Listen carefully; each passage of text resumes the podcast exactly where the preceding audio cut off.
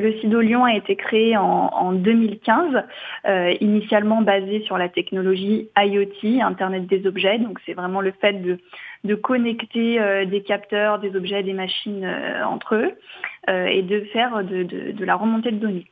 le salon a gagné en maturité et depuis 2019, il s'est ouvert aux technologies de l'intelligence artificielle, de la robotique et des réalités immersives.